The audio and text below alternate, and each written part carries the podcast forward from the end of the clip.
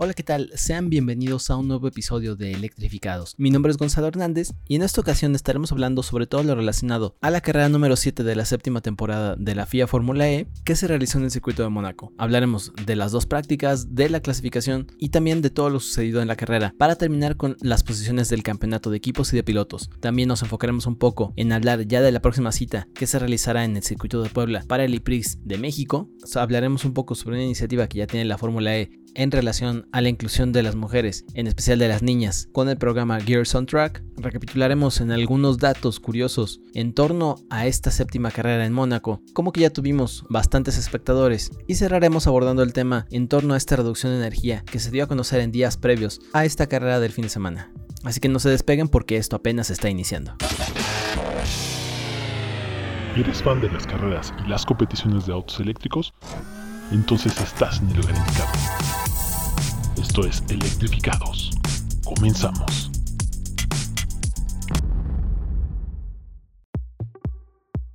Empezamos hablando sobre la próxima cita doble que tendremos en el EPRIX que se realizará en la ciudad de Puebla durante el 19 y 20 de junio en el Autódromo Miguel Abed y del que ya se dio a conocer el circuito que se estará utilizando, que será el mismo que ya se implementó en anteriores ocasiones para la Copa Mundial de Turismos, que consta de 2.9 kilómetros de longitud y de 16 curvas. Se habla de que en la recta principal los autos podrán alcanzar velocidades que llegarán hasta los 250 kilómetros por hora y actualmente la pista se encuentra ya en trámite de homologación con la FIA realizando adecuaciones únicamente en los muros de contención y en la repavimentación para las curvas que serán la 3, 4 y 5, que será un zigzag de aproximadamente 400 metros. Para esta ocasión nos encontraremos, al igual que en España, la oportunidad de curvas bastante amplias para los pilotos, una zona de boxes que abarca casi la mitad del óvalo y se estará utilizando también casi el 50% de la pista exterior, por lo que habrá una gran curva seguida de una zona bastante larga que nos permitirá ver velocidades bastante altas en esta zona. También en torno a esta cita,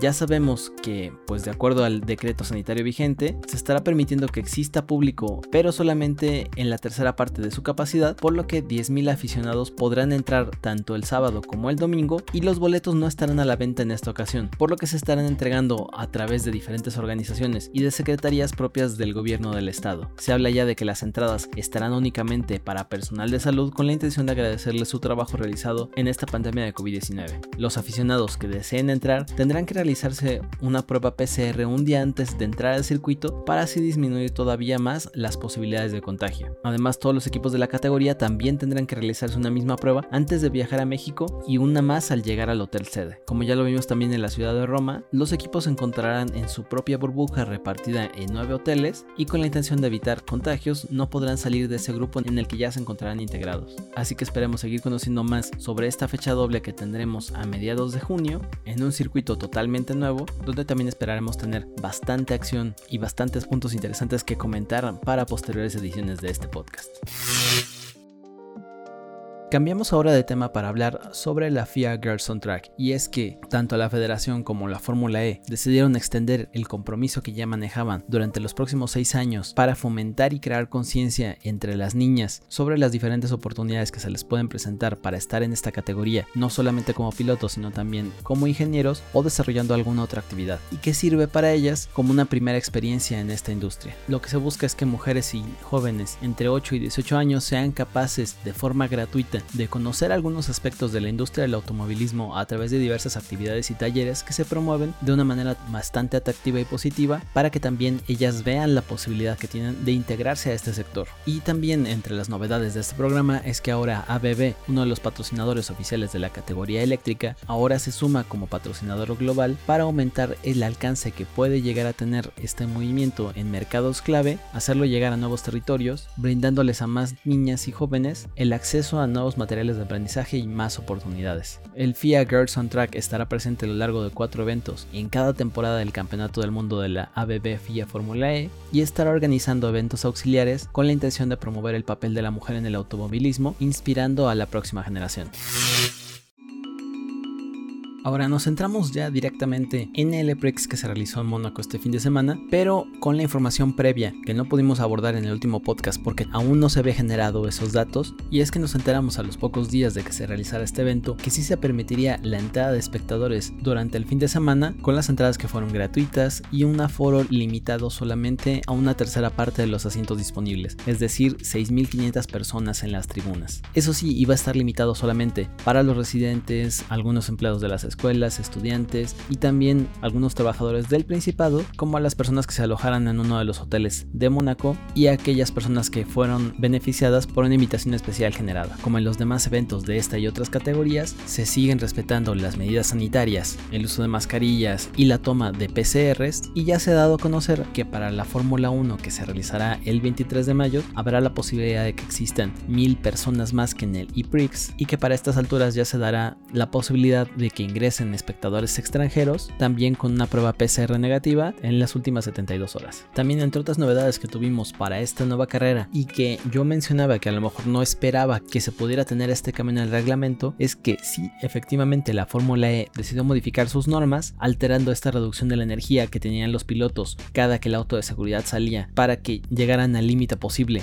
al finalizar la carrera. Sin embargo, la modificación que realizaron es que para evitar deserciones similares a las que ya tuvimos en el primer primer prix en Valencia, pasados los primeros 40 minutos de la carrera, es decir, cuando solamente nos resten 5 más una vuelta, ya no se hará esta reducción de la energía utilizable. Así dan la posibilidad de que los pilotos, si bien gestionen toda la energía a lo largo de la carrera, esperando que ésta se mantenga y con las debidas modificaciones, si sale un auto de seguridad en esos primeros 40 minutos, no tendrán que llegar tan al límite y tendrán la oportunidad de exprimir el rendimiento de sus monoplazas hasta el último minuto. Esto por un lado da certeza a los pilotos sobre lo que pueden realizar y sobre cuáles son las limitaciones que eventualmente pueden llegar a tener, pero también en la parte del espectáculo. No lo deja tan libre en el sentido de que ya no va a haber un tope sobre lo que pueden o no llegar a consumir y no se deja su libre albedrío, pero también se les da un margen lo suficientemente amplio como para que todavía podamos tener espectáculo hasta las últimas vueltas sin dejar de lado el que también existe esta gestión de la energía, que esto se va a seguir realizando a lo largo de toda la carrera. Solamente en caso de que tengamos una vuelta más por las diferentes circunstancias en las que van recorriendo el circuito, no volvamos a tener un caso similar a lo que ya nos enfrentamos en el primer IPRIX en Valencia. Entramos ahora de lleno a hablar sobre todo lo que vivimos en esta carrera número 7 de la séptima temporada de la Fórmula E, donde en la primera sesión Jaguar Racing se posicionó en los primeros dos lugares con Sam Bird a la cabeza y Mitch Evans en segunda plaza, donde los pilotos, si bien ya habían tenido una primera toma de contacto con el circuito en el shakedown, aquí en la primera sesión fue donde tuvieron ya que conocer cuáles eran las características que presentaba este circuito en parte nuevo para ellos, porque no era exactamente el mismo circuito que teníamos hasta ahora, que implicaba también algunas modificaciones en cuanto a la gestión de la energía, a las diferentes zonas de recuperación de la misma, y que iba a dar algunos problemas en el sentido de que se tenía que recolectar bastante información al respecto. En esta primera parte ya nos encontramos problemas para algunos de los equipos y pilotos, donde destaca el caso de Sergio Sete Cámara, quien tuvo un problema con su Dragon, en el que se dio un pequeño golpe con el Venturi de Norman Nato, después de que este perdiera el control de su monoplaza en la zona de la Rascaz, que hizo que el tiempo que tenían de contacto con la pista se redujera bastante. Para la segunda sesión nos encontramos algo similar, y es que tanto Mitch Evans como Sam Bird de Jaguar hicieron el 1-2 para esta segunda toma de contacto. Aquí ya nos encontramos con un mayor enfoque hacia la gestión de la energía, no tanto a conocer cómo era la pista, donde los pilotos buscaban la mejor gestión de su batería con la intención de tener el mejor ritmo posible y de sacarle todo el jugo a cada uno de sus monoplazas. Uno de los primeros casos que nos encontramos y el más llamativo quizá de todos, de que tanto se buscaba aprovechar esta pista fue con Alex Lynn, quien durante esta práctica 2 se dio cuenta que estaba gastando energía de más por encima de su objetivo de consumo y que podía afectar negativamente la velocidad a la que podría ir y la cantidad de potencia que podría tener disponible a lo largo de toda la carrera. Entrados en la etapa de la clasificación, nos encontramos con algo bastante interesante y es que los cuatro primeros que clasificaron quedaron solamente con una diferencia de 59 milisegundos, dejándonos una de las sesiones bastante impactantes en el sentido de que no habíamos visto ese nivel de rendimiento de algunos pilotos porque nunca habían corrido aquí y vimos una diferencia muy baja entre los diferentes grupos de clasificación. Normalmente entre el grupo 1 y el grupo 4 hay muchísimo tiempo porque la pista cambia bastante, sin embargo aquí no lo notamos, siendo el mayor beneficiado de esto Antonio Félix da Costa en su 10 Tichita, quedando a solamente 12 milésimas del Virgin de Robin France y a 51 milésimas del Jaguar de Mitch Evans, quedando en cuarto lugar su compañero Jean-Éric Bernier. Los otros dos pilotos que también llegaron al Super Bowl fue Maximilian Gunther y el único que no logró hacer tiempo fue Oliver Rowland porque tardó demasiado en salir a la pista y ya había caído la bandera de cuadros en el momento en el que él se preparaba para iniciar su clasificación. En esta parte nos encontramos bastante accidentes, como el protagonizado por Sergio Sete Cámara, quien terminó impactando con la parte trasera de su auto en la última curva y haciendo que saliera una bandera roja impidiendo a los pilotos que venían detrás de él hacer su vuelta, sin embargo se les permitió realizarla sin grandes resultados. Y aquí encontramos que pilotos como los dos de Mercedes, Bandor y Debris, salieron muy atrás Bandor en posición 16 y Debris, tras haber chocado un poco también contra la última curva y tener un par de incidentes que hicieron que no tuviera la velocidad suficiente para llegar a la línea de meta de la mejor manera. Ante esto y previo a la carrera, decidieron en el caso de Nick penalizar, partiendo en el último lugar de la parrilla con un stop and go de 10 segundos además por realizar un cambio de la unidad de potencia y en la caja de cambios. Llegados a la etapa de la carrera, nos encontramos con algo bastante sorprendente. Si bien fue una carrera que podríamos considerar si alguien la ve desde fuera como una procesión en el sentido de que los seis primeros pilotos no cambiaron de posición, sí hubo muchísimos cambios por el liderato incluso de la competencia y fue, seamos sinceros, bastante entretenido de ver. Mientras que por un lado algunos pilotos administraban mejor la energía, otros tenían mejor estrategia con el attack mode, con el fan boost o incluso algunos otros pilotos se llegaban a equivocar en la toma precisamente de su attack mode, haciéndolo muchísimo más complicado todo esto y aún así lograron tener algunos resultados bastante interesantes. Empiezo por el ganador de la carrera que fue Antonio Félix da Costa, quien estuvo batallando tanto con Mitch Evans como con Robin Franks por el liderato y siendo el piloto de Virgin el que logró obtener la punta de la carrera, llegados a la vuelta 4 gracias a tener una mejor salida y por consiguiente una mejor tracción al pasar la última curva del circuito. Después de esto, Da Costa y Franks estuvieron alternando para estar tomando sus modos ataques y recuperar sus posiciones en la pista que originalmente les pertenecía. Alrededor de la mitad de la carrera, parecía que Franks ya se encontraba con la prueba prácticamente ganada, habiendo aumentado hasta 1.4 segundos su diferencia después de tomar el primer modo ataque. Sin embargo, al tomar el segundo, cayó hasta detrás de la posición de Maximilian Gunther y se le complicó un poco la carrera. En el caso de Mitch Evans, también estuvo muy cerca de los otros dos pilotos, logrando adelantar incluso en algún momento de la carrera a Franz por la segunda posición y en la misma vuelta, dos curvas después, también logró rebasar a Da Costa para hacerse con el liderato y cuando todos pensábamos que esto iba a terminar así, hubo un accidente en las últimas vueltas de la carrera donde René Rast golpeó contra las barreras,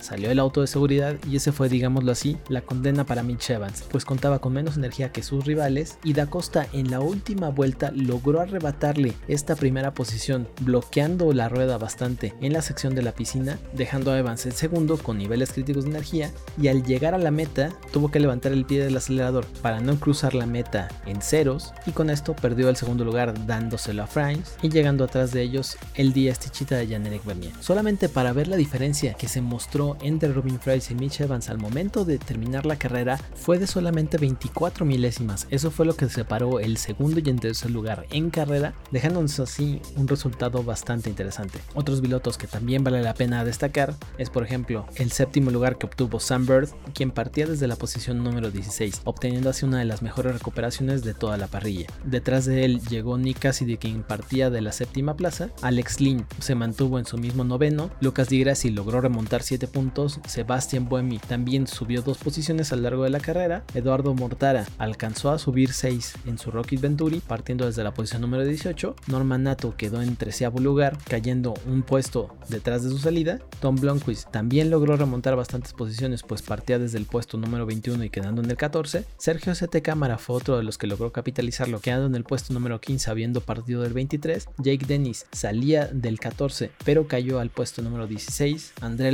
Se logró recuperar tras en la primera vuelta ser el protagonista de un incidente con Alexander Sims, a quien acorraló en la horquilla, que es la curva que tenemos muchísimo más cerrada de todo el circuito, estampando al piloto de Mahindra contra las protecciones, rompiendo parte de su suspensión, por lo que ésta tuvo que retirarse y dejando una serie de destrozos en otros autos que también terminó afectándole a él. Nico Müller partía de la posición 20 y logró recuperar dos puestos para quedar en la 18, Oliver Torbi de la 22 llegó en la 19 y los pilotos que no pudieron terminar fue Nick Debris, quien se detuvo en pista faltando un par de vueltas para concluir la carrera, sin embargo logró encender de nuevo su monoplaza y llegar a la zona de boxes para retirarse. Otro piloto que también tuvo que retirarse fue el Tahoyer Porsche de Pascal Verlaine, el Mercedes EQ de Stoffel Van Dorn, René Rast, quien como ya lo dijimos chocó contra la primera curva en la parte trasera de su monoplaza rompiendo la suspensión y protagonizando el auto de seguridad faltando alrededor de 10 minutos, donde los comisarios de la pista tuvieron que literalmente amarrar el Audi e irlo bajando poco a poco porque en la zona en la que se encontraba era muy difícil acceder con una grúa para meterlo en uno de estos puestos que tienen donde se puede retirar el auto de la pista. En esta ocasión el piloto que logró llevarse la vuelta rápida fue Jean-Éric Bernier y al final nos dejó la moraleja de que si bien el circuito de Mónaco es uno de los más complicados para adelantar por esta configuración que tiene donde todos los muros están demasiado cerca, la Fórmula E sí es capaz de hacer lo contrario a lo que pasa en la Fórmula 1 donde más parece una procesión. Y aquí estos autos fueron capaces de mostrarnos que al no tener una configuración ni similar en cuestión aerodinámica y que los monoplazas se pueden seguir, existe esta posibilidad y pueden dar un espectáculo muy impactante, bastante entretenido y que nos muestra o saca a relucir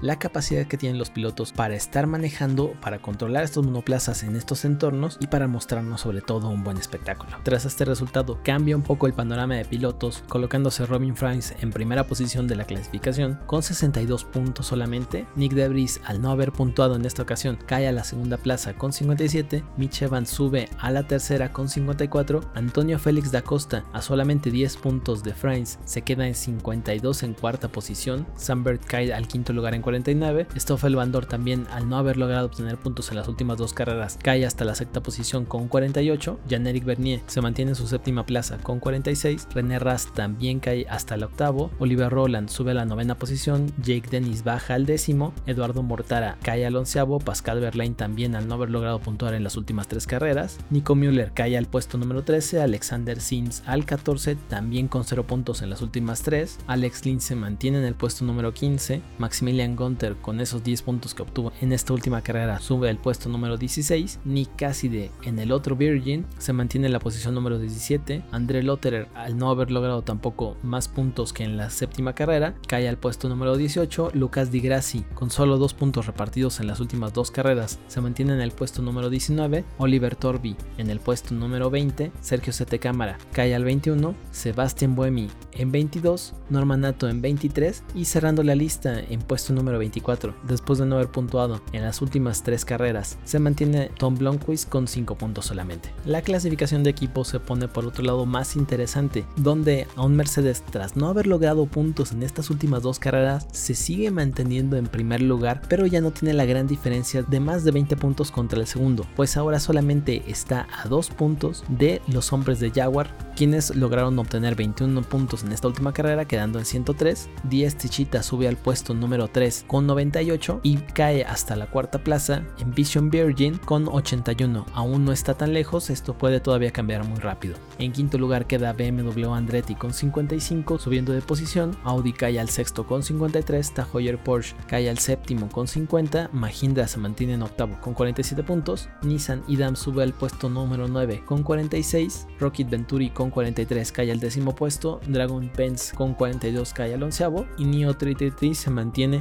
en el último puesto con 18 puntos. Estamos ya prácticamente a mitad de la temporada, aún hay bastantes puntos que todavía se pueden estar peleando y si bien las últimas dos carreras que ya decíamos en Valencia nos dejaba toda esta zona de clasificaciones muchísimo más compacta, llegó Mónaco, nos dejó a los punteros sin obtener y sin poder capitalizar mucho y entonces todavía no hay tanta diferencia entre todos los equipos ni entre todos los pilotos. Así que esperemos que sea por el bien de todos una pelea por ambas clasificaciones hasta la última carrera y que todo se decida si se puede hasta por vueltas rápidas, porque con esto que estamos viendo, Mercedes todavía no las tiene todas por ganar. Quizás si no hubieran quedado tan atrás en esta carrera, estaremos hablando alrededor de unos 30 puntos de diferencia contra el segundo o tercer clasificado, pero al no haber logrado esto, solo se puede poner más interesante la carrera. También me parece que es importante mencionar el golpe de autoridad que presenta la Fórmula E hacia el resto de categorías, mostrando su capacidad para precisamente montar un espectáculo interesante en este circuito y sobre todo me quedo muy contento por haber visto al fin a estos autos correr en el circuito completo prácticamente por así decirlo, en donde también se corre la Fórmula 1. Así que me quedo bastante interesado en lo que se puede venir para este campeonato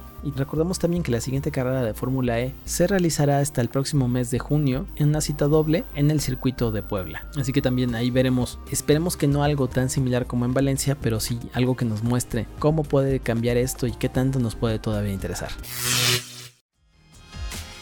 Así que sin más que decir, esto es todo por esta ocasión. Muchas gracias si lograron llegar hasta aquí. En las próximas ediciones estaremos todavía hablando sobre más información que se pueda generar en torno al circuito y a las carreras que se van a realizar en México, que son las más próximas. También el resto de novedades de otras categorías. Nos falta hablar todavía de la competencia de motos eléctricas, que hemos dejado todavía un poquito de lado. De algunas actualizaciones también en torno a la Robo Race y de cómo ha cambiado este metaverso donde se desarrolla toda la competición. Y a finales de este mes de mayo también tendremos la siguiente carrera ya de la Extreme. Entonces, hay competencias, vamos a seguir hablando, hay muchísima información que todavía se está generando en estos temas y la estaremos abordando poco a poco en este podcast. Así que de nuevo, gracias, mi nombre es Gonzalo Hernández y nos estamos escuchando la próxima semana. Nos vemos.